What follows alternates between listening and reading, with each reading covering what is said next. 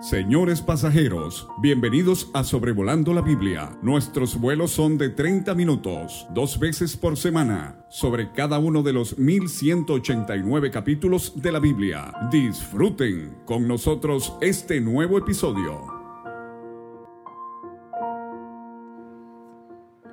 Siempre es un privilegio para su servidor David Alves Padre saludarles en el nombre del Señor Jesucristo con otro episodio del podcast Sobrevolando la Biblia, el número 283, considerando hoy miércoles 19 de julio del 2023, el segundo libro de Samuel capítulo 14.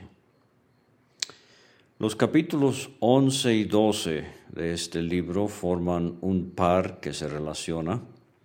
En el capítulo 11 tenemos eh, los horrendos pecados de David en cuanto a Betsabé y a Urias. Eh, pero en el capítulo 12 tenemos su arrepentimiento genuino. Ahora, aquí en los capítulos 13 y 14 tenemos algo similar, pero contrastante. En el capítulo 13 tenemos el pecado de Absalón al matar a su hermano Amnón eh, por la violación de Tamar. Pero en el 14 tenemos la falta de arrepentimiento en Absalón. Y vamos a ver esto en el transcurso de eh, la consideración de este capítulo. Entonces, el eh, final del capítulo 13 se torcido y confuso pasaje bien descrito por mi hijo, eh, donde Abnón viola a Tamar y en venganza Absalón mata a Amnón. Dice que Abnón huyó y se fue a Talmai, hijo de Amiud, rey de Jesur. Y David, el padre de Absalón, lloraba por su hijo todos los días.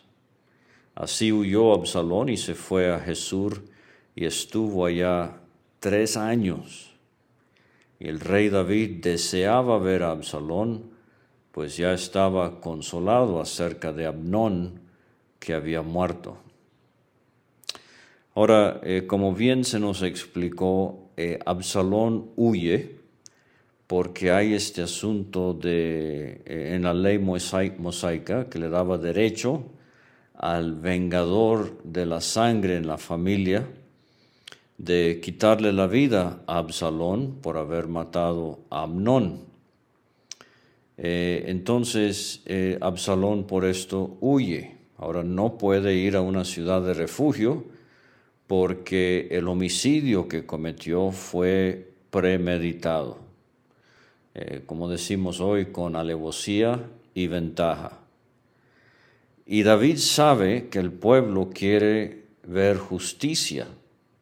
O sea, Absalón merece morir. Y por eso tarda en hacer regresar a Absalón a Jerusalén. Y vamos a ver que esta es una debilidad eh, que está mostrando David. Entonces en los versículos 1 a 20 eh, tenemos esta historia de la mujer de Tecoa donde Joab comisiona a esta mujer para presentarse ante el rey y tratar de convencerlo de que haga regresar a Absalón. Dice el versículo 1, conociendo Joab, hijo de Sarvia, que el corazón del rey se inclinaba por Absalón.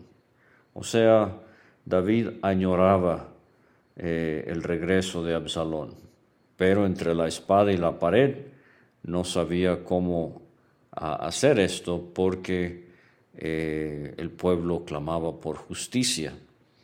Entonces envió Joab a Tecoa, eh, esta es una ciudad a 11 kilómetros al suroeste de Jerusalén, muy cerca de Belén.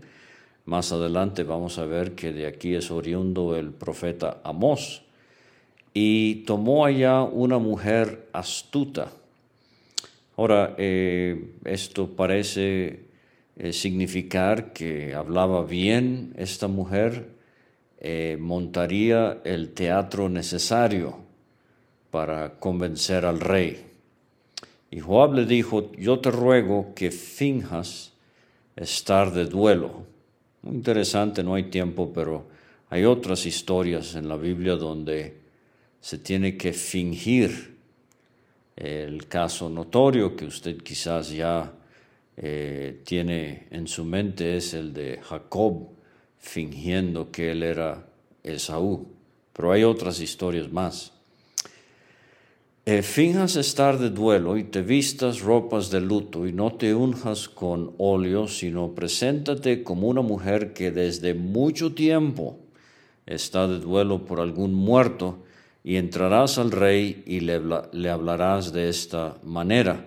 Y Joab ah, puso en ella eh, las palabras en su boca que ella iba a hablar al rey. Ahora, en el capítulo 12, eh, después de los horrendos pecados de David del capítulo 11, vimos que el profeta Natán vino a hablarle al rey David. Aquí no es un hombre, es una mujer, no profeta, pero astuta. Ambos usaron historias ficticias o parábolas para transmitir un mensaje al rey. Eh, Natán le habló a David del hombre que llegó de viaje, de camino, y entonces ah, David entendió que Natán se estaba refiriendo a él como el que en vez de tomar de su propio rebaño, mató al cabrito de su vecino, que era un hombre pobre.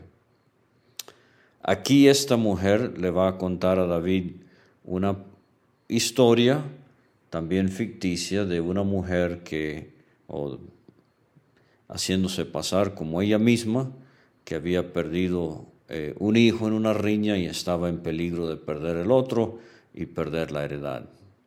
Ahora fíjense, Natán fue enviado de parte de Dios.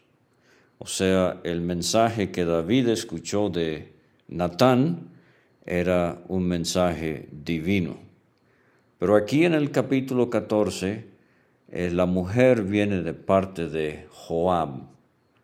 Y vamos a ver que eh, el resultado del mensaje de Natán a David fue, como he mencionado ya, arrepentimiento genuino, pero el resultado aquí de la visita de esta mujer con el rey David va a traer una serie de circunstancias donde sí regresa Absalón, pero sin arrepentirse.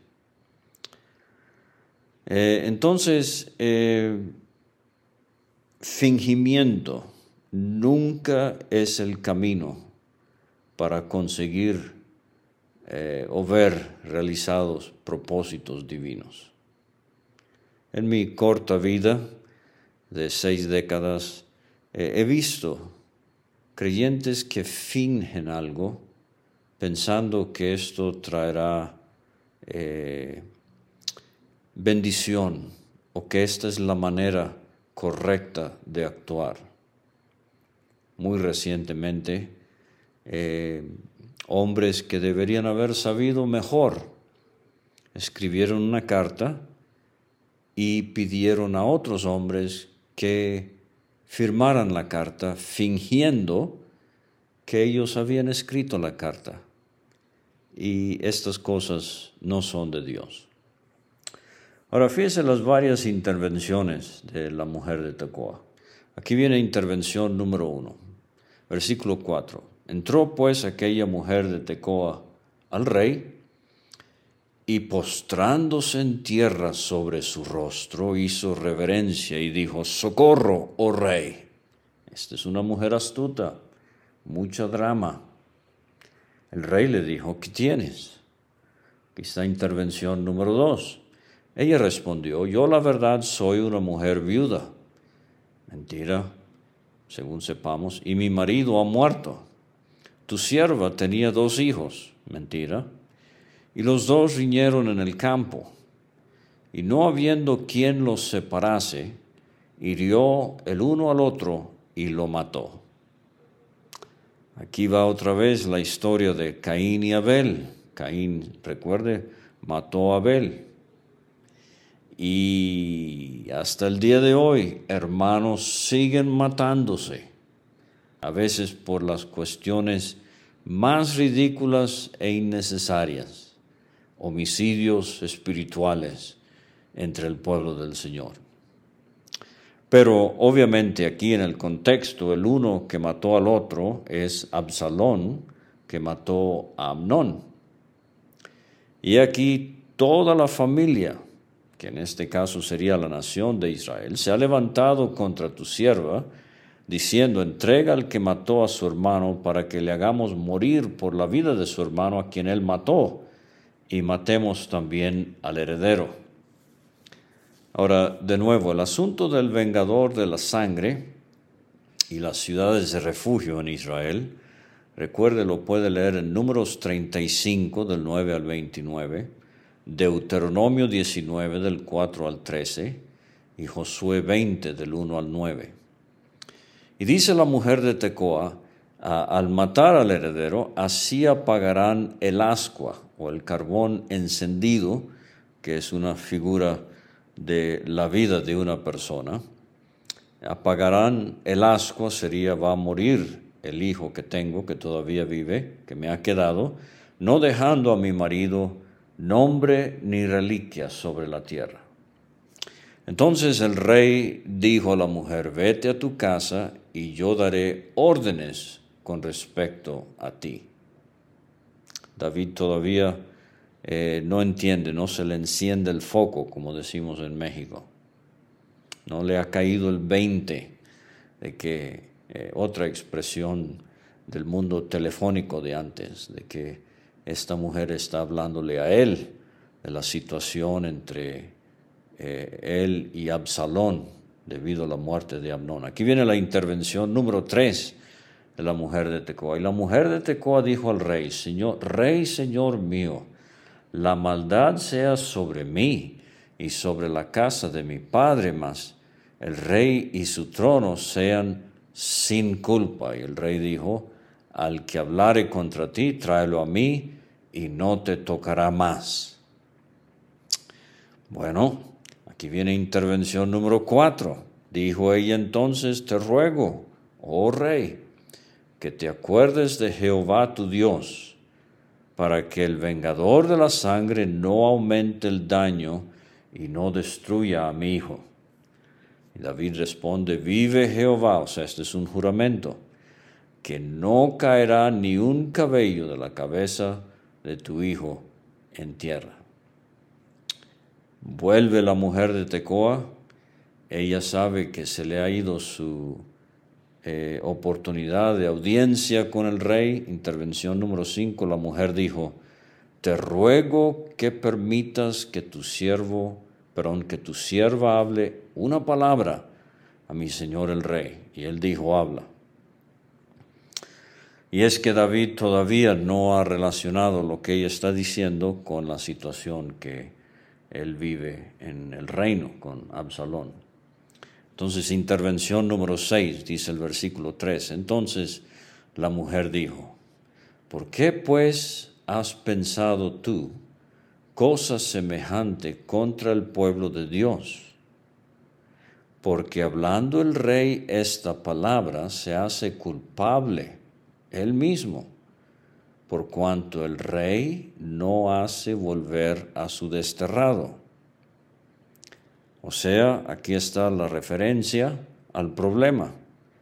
Absalón tiene tres años en Jesús y David no ha tomado la iniciativa de hacerlo regresar. Ahora viene un versículo algo célebre en este capítulo 14 de segundo de Samuel, y es el versículo 14. Dice la mujer, porque de cierto morimos y somos como aguas derramadas por tierra, que no pueden volver a recogerse. Ni Dios quita la vida, sino que provee medios para no alejar de sí al desterrado. Ahora, en el contexto, las aguas derramadas por tierra que no pueden volver a recogerse, son una referencia a Amnón. Ya murió, no tiene caso seguir hablando de él, ya no hay nada que se pueda hacer por él. Ni Dios quita la vida. Dios ha sido misericordioso con Absalón. En vez de matarlo ya, le ha dado tiempo para que se arrepienta. Y él, o sea, Dios, provee medios para no alejar de sí al desterrado. Absalón tiene la oportunidad de arrepentirse del homicidio que ha cometido. David sabe bien que Dios es misericordioso hacia el homicida. David debería haber muerto, pero Dios le perdonó y entonces eh, Dios es el que provee medios, oportunidad Ahora, si yo estuviese predicando el Evangelio y si hay alguien escuchando que todavía no conoce a Cristo, mire cinco cosas en este versículo. Número uno, de cierto morimos. Dice Hebreos 9:27, está establecido para los hombres que mueran una sola vez y después de esto el juicio. La muerte sucede en cualquier momento, pero es algo cierto. He estado estos días atribulado con una serie de muertes de personas a mi alrededor. Están velando hoy en Puerto Vallarta un hermano en la fe de muchos años de amistad. Está una familia muy dolida en la en las afueras de Ixtapa, de Vallarta, en un lugar que se llama Ixtapa, donde acaban de enterrar a un niño recién nacido. Estamos aquí muy dolidos todavía por la muerte súbita de nuestra consuegra. De cierto, morimos. Somos como aguas derramadas por tierra. Esta es una de las muchas expresiones en la Biblia que hablan de la fragilidad de la vida. Somos como una tienda de pastor que se desarma rápidamente. Somos como un soplo. Somos como una sombra. Somos como neblina. Y así sucesivamente. Dice el himno, nuestra vida acabará, cual las hojas caerá cual el se ligará, busca a Dios. Vuela cada día veloz y volando da su voz. Ven a dar tu cuenta, Dios. Busca a Dios. Por eso dice el profeta Amós, también de Tecoa, Amós 4:12, prepárate para venir al encuentro de tu Dios. Entonces dice el versículo 15, el haber yo venido ahora, esa es la mujer hablando al rey, para decir esto al rey mi señor es porque el pueblo me atemorizó. O sea, en la situación que ella está describiendo. Ah, ah, y tu siervo dijo, hablaré ahora al rey, quizá él hará lo que su sierva diga, pues el rey oirá para librar a su sierva de mano del hombre que me quiere destruir a mí y a mi hijo juntamente de la heredad de Dios. Tu sierva pues dice, sea ahora de consuelo la respuesta de mi Señor el Rey, pues que mi Señor el Rey es como un ángel de Dios para discernir entre lo bueno y lo malo. Así Jehová tu Dios sea contigo. Dos veces ella va a, hacer alarde de, de este discernimiento que tiene el rey David como si fuera un ángel de Dios. O sea, está tratando de hacerlo recapacitar sobre la situación que vive con Absalón. Y ahora sí, David sospecha y dice el versículo 18, entonces David respondió y dijo a la mujer, yo te ruego que no me encubras nada de lo que yo te preguntare Y la mujer dijo, hable mi señor el rey. Y el rey dijo, ¿no anda la mano de Joab contigo en todas estas cosas? David conoce a su comandante. Este es el que planifica, este es el de las artimañas y los planes. La mujer respondió y dijo, vive tu alma, rey, señor mío, que no hay que apartarse a derecha ni a izquierda de todo lo que mi señor el rey ha hablado, porque tu siervo Joab él me mandó y Él puso en boca de tu sierva todas estas palabras. Para mudar el aspecto de las cosas, Joab tu siervo ha hecho esto. Pero mi Señor es sabio conforme a la sabiduría de un ángel de Dios para conocer lo que hay en la tierra. David entiende ahora, como he dicho, se le encendió el foco, le cayó el 20. Versículos 21 a 24 es la segunda sección el rey entonces le dice a Joab, he aquí yo hago esto, ve, haz volver al joven Absalón. Joab se postró en tierra eh, con su rostro en tierra hizo reverencia. Y después que bendijo al rey, dijo, hoy ha entendido tu siervo que ha hallado gracia en tus ojos. Rey, Señor mío, pues ha hecho el rey lo que tu siervo ha dicho. Se levanta Joab y fue a Jesús y trae a Absalón a Jerusalén.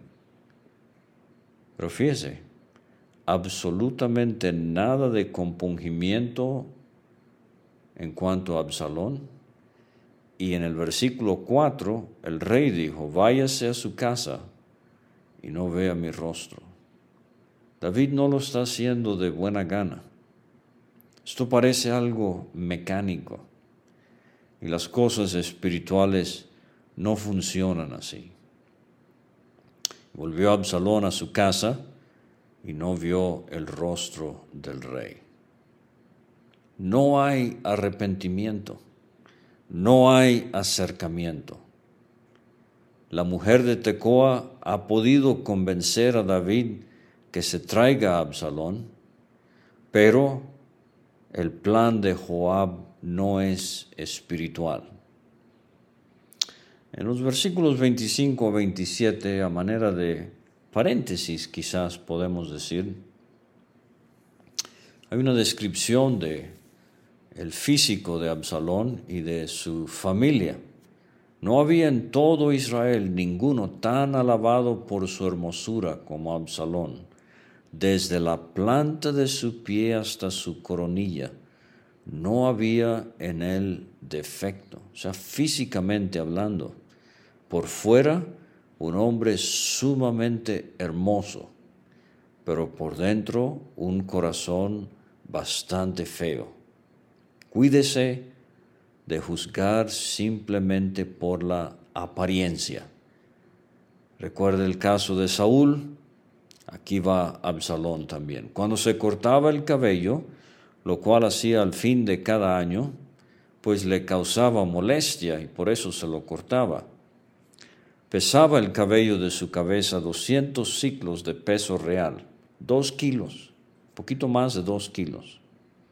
Y una vez fui con lo que llamamos aquí en México una peluquera y le pedí poder barrer el cabello que iba cayendo de sus clientes de aquel día y recoger lo que había en la bolsa. Le iba a hablar a los niños acerca de esta historia. Y miren, no alcancé ni, ni cerca, con mi enorme bolsa de basura lleno de pelo, no alcancé ni cerca a poco más de dos kilos. Una tremenda melena. Pero esto no era como el número seis el pelo largo como símbolo de consagración a Dios, de separación, de obediencia. No, no, no. Este cabello largo aquí en el caso de Absalón era símbolo de su vanidad, de su orgullo, de su rebelión, que vamos a ver ah, florece desafortunadamente en los capítulos siguientes. Pero en cuanto a su familia, le nacieron a Absalón tres hijos y una hija que se llamó Tamar.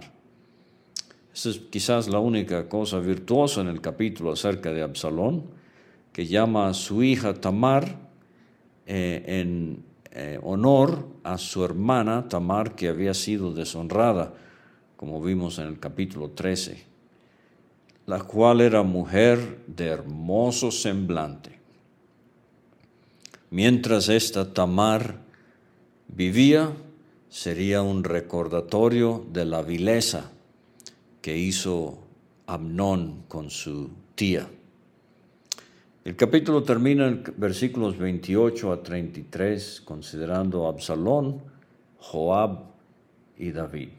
Estuvo Absalón por espacio de dos años en Jerusalén y no vio el rostro del rey. Cinco años sin verse este padre y este hijo. Pero pasa el tiempo y mandó Absalón por Joab para enviarlo al rey, pero él no quiso venir. Y envió aún por segunda vez y no quiso venir. Entonces aquí tenemos que preguntarnos cuál fue el propósito de Joab al arreglar esta visita de la mujer de Tecoa ante el rey para convencerlo que hiciese traer a Absalón. ¿Será que Joab buscaba ganar puntos con David el rey para afirmar su posición como comandante en el reino? ¿Será que quería Joab acercarse a Absalón? Porque ahora, con la muerte de Abnón, Absalón es el heredero del trono. Quizás Joab eh, quiso hacer esto para ganar popularidad con el pueblo. Mire, verdaderos pastores hoy harán lo imposible para ver la restauración de un creyente y el acercamiento entre creyentes, sin motivos perversos, sin interés propio lo harán porque buscan la gloria de Dios y el bienestar espiritual de todos los afectados. Joab eh, no se nos dice, pero él eh, puso en marcha toda una maquinaria que no funcionó espiritualmente hablando. Entonces dijo eh, Absalón a sus siervos, si Joab no viene, Mirad el campo de Joab, está junto al mío, allí tiene cebada, id y prendedle fuego. los siervos de Absalón prendieron fuego al campo. Ah, ahora sí, Joab se levanta y viene a la casa de Absalón y dice, ¿por qué han prendido fuego tus siervos a mi campo? Absalón le responde a Joab, ve aquí, yo he enviado por ti diciendo que vinieses acá con el fin de enviarte al rey para decirle, ¿para qué vine de Jesús? Joab, tú fuiste el que maquinó todo este plan, me trajiste de Jesús y han pasado cinco años y todavía no he visto a mi papá. Mejor me fuera estar aún allá. Vea yo ahora el rostro del rey y si hay en mí pecado, máteme. Absalón sabe muy bien que él es digno de muerte. Vino pues Joab al rey y se lo hizo saber. Entonces llamó a Absalón el cual vino al rey, inclinó su rostro a tierra delante del rey, y el rey besó a Absalón. Pero fue un beso vacío, fue un beso frío, un beso falso. El regreso de Absalón fue algo mecánico, sin arrepentimiento. A pesar de que han pasado cinco años, el problema es más grave que nunca. Y sabe, hoy día en las iglesias hay personas que creen que la restauración de un creyente es, eh, va relacionado con el tiempo que ha estado bajo disciplina. Eh, yo tengo un folleto aquí en mi archivero donde un hombre muy conocido, sin citar algún versículo de la Biblia, él dice, él escribió, que si el pecado es por fornicación, la persona debería ser excomunicada por lo menos un año. La Biblia no habla de esto. la disciplina no tiene que ver con el tiempo. La disciplina tiene que ver según el fruto que se ve en la vida de aquel que dice estar arrepentido. O sea, si hay evidencia de que hay arrepentimiento sincero y genuino, no por llorar lágrimas de cocodrilo, sino porque el pecado se abandonó y se ha dejado atrás de manera permanente, entonces la persona está arrepentida y lista para volver a la comunión. Vamos a ver que ahora los capítulos 15 a 18 nos van a hablar de la sublevación o revolución de Absalón contra David, su padre, y contra el reino. David va a seguir sufriendo la disciplina de Dios por sus pecados referentes a Betsabé y a Urias, pero también complicará su entorno familiar, especialmente con Absalón, por la demora en actuar en problemas en la familia y aquí la demora en actuar en relación al mismo Absalón. Una lección bastante sobria y solemne para los que somos padres. Absalón el usurpador, vamos a ver que terminará muerto. En Isaías 14 y en Ezequiel 28 se habla de la sublevación de Satanás, el usurpador, contra Dios quiso usurpar su trono, pero le fue mal. Aunque David inicialmente parece haber sido vencido, así como Cristo aparentemente murió en debilidad en la cruz, el vencido realmente fue Absalón. Él morirá colgado por su cabello en las ramas de un árbol. Pero nos habla de cómo el usurpador Satanás a final de cuentas será destruido, atormentado día y noche por los siglos sin fin en el lago de fuego. Muchas gracias por escuchar y nos vemos el sábado con segundo de Samuel capítulo 15.